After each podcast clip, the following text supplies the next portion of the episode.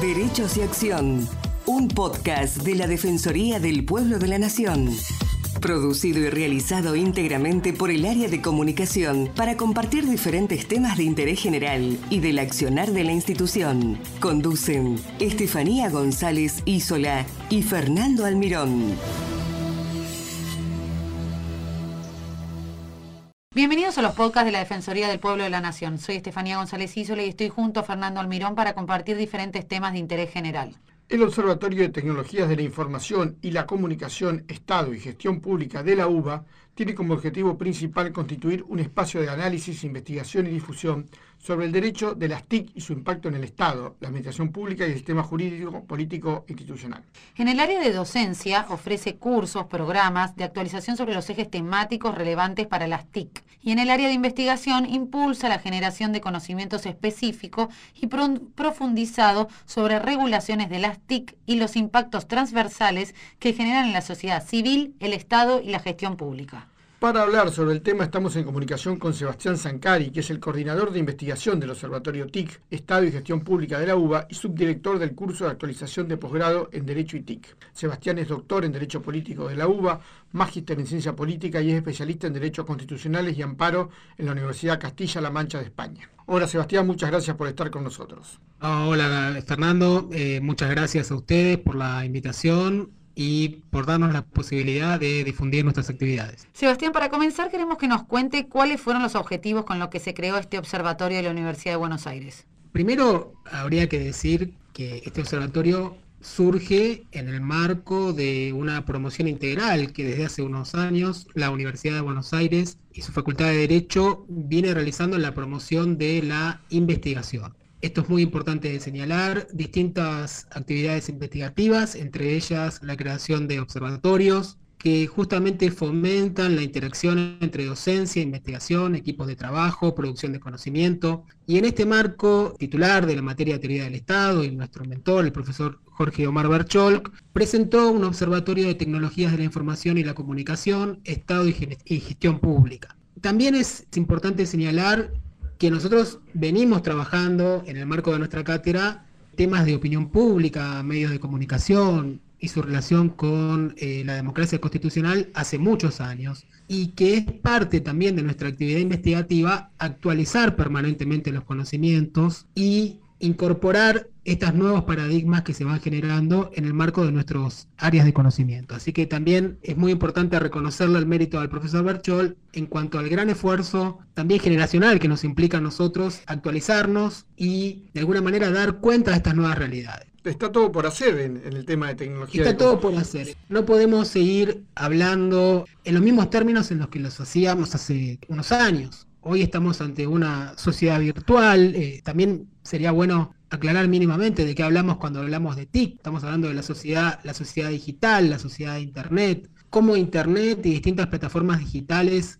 han alterado, han modificado radicalmente nuestras formas de relacionarnos eh, socialmente. La facultad no puede estar ajena a estas nuevas realidades, a estos nuevos desarrollos tecnológicos. Y por eso digo, hacemos el esfuerzo y nos capacitamos y, estudiamos profundamente estas cuestiones para justamente actualizar nuestros contenidos y poder estar en mejores condiciones de producir un conocimiento que sea actual y que sea de utilidad para eh, nuestras áreas de conocimiento. En este sentido, entonces, el complejo, sofisticado desarrollo actual de las tecnologías de la información y la comunicación, la TIC, que como decimos, ha alterado nuestros usos, costumbres, nuestros comportamientos, tanto en las esferas privadas como en las públicas, y que también ha impactado en, el ámbito de la sociedad civil, en el funcionamiento del propio Estado, en la relación entre Estado y sociedad, en sus instituciones, en la gestión pública. Bueno, son todas temáticas muy apasionantes que tienen que ver con los objetivos de este observatorio. Este observatorio no podría ser posible sin el gran impulso que la Facultad de Derecho de la Universidad de Buenos Aires le ha dado y le, da permanentemente el apoyo y el impulso que le da a estas áreas de investigación y producción de conocimiento científico. Eh, te queríamos preguntar, Sebastián, ¿cómo es el impacto en los medios y en la comunicación política en relación a la libertad de expresión, la fake news y las redes sociales, entre otras cosas? Muy buena pregunta. La sociedad de Internet permite una nueva forma de relación social en torno a redes. Esto lo han dicho especialistas como Manuel Castells,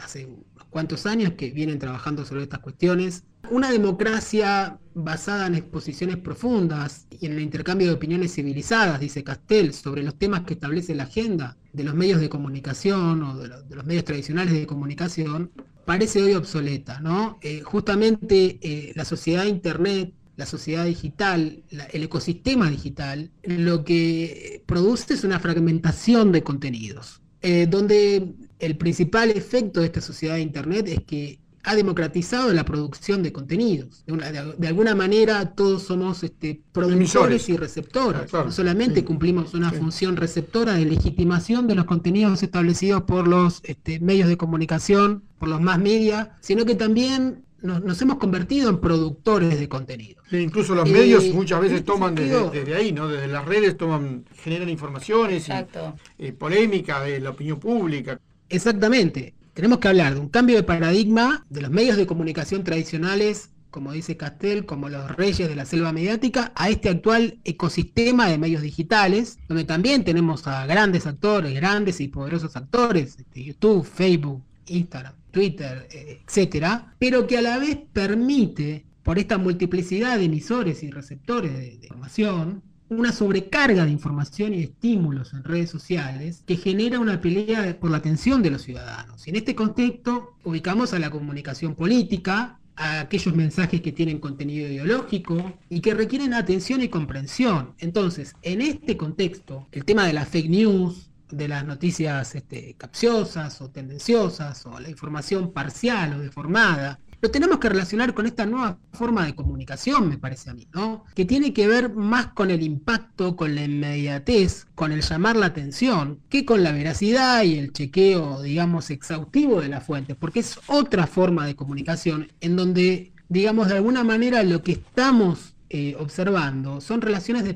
pertenencia, es decir, son mensajes que de alguna manera lo que buscan son afianzar opiniones, sentimientos, emociones. Si vas a ir a buscar la verdad de la información a las redes sociales, a este tipo de interacciones espontáneas, digamos de alto impacto en algunos casos que se viralizan y que rápidamente pierden interés, me parece que estamos en otro tipo de modelo comunicacional. Básicamente es una comunicación que apunta a nuestros instintos, a nuestras emociones, a crear vínculos de pertenencia. También podemos agregar que estamos hablando de entretenimiento, porque la circulación de información vía redes sociales, para tener impacto, para que se viralice, para que se retuitee, para que se compartan los, los contenidos, tiene que ser llamativa, entretenida y no ocupar mucho tiempo de atención. Entonces, en este sentido, la información veraz, eh, pero incompleta, la, información totalmente veraz, el anonimato digital, bueno, tiene que ver, quería mencionar esto, con la polarización ideológica de contenidos, la tendencia a consumir información que solo refuerza nuestras preferencias, tiene que ver con la viralización de determinado contenido informativo.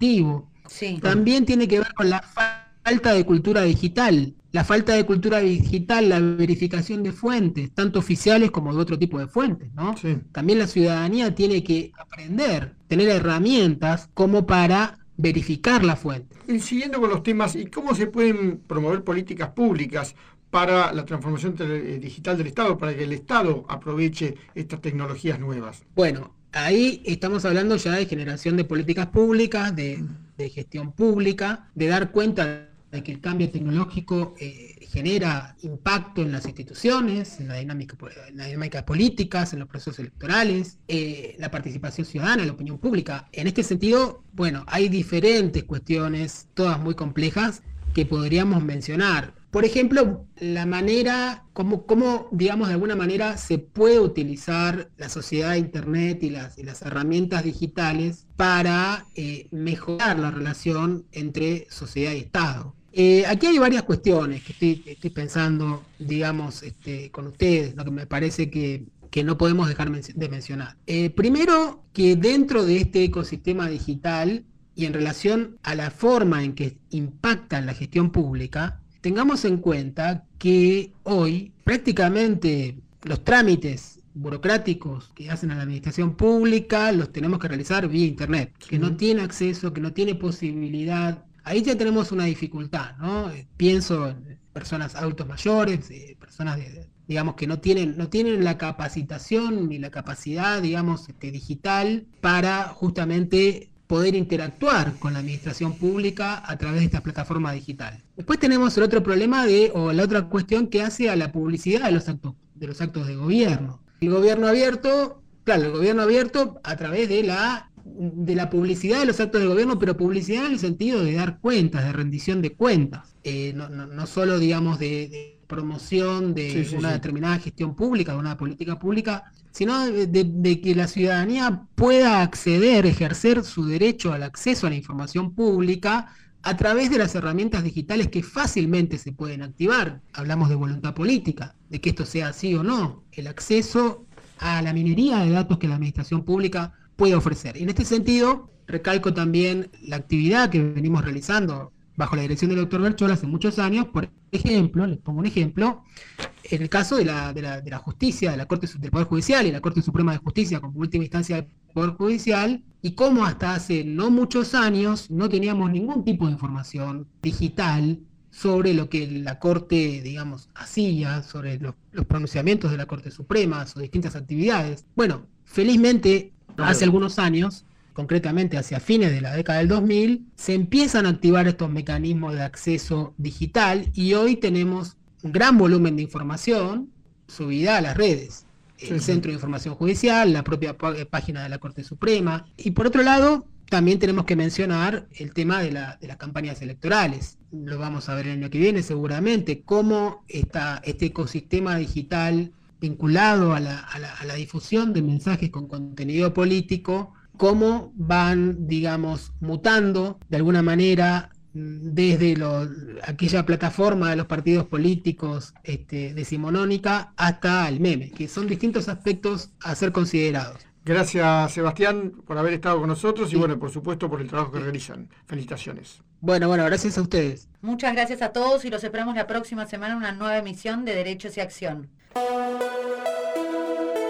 La gente y su defensor es un programa realizado íntegramente por el área de comunicación de la Defensoría del Pueblo de la Nación. Seguimos trabajando para dar a conocer todos nuestros derechos. Equipo de producción, Georgina Sturla, Nelly Durán Gianotti, Nelly Muñoz, Bianca de Gaetano y Joana Giampietro. Operación y edición, Gustavo Castillo.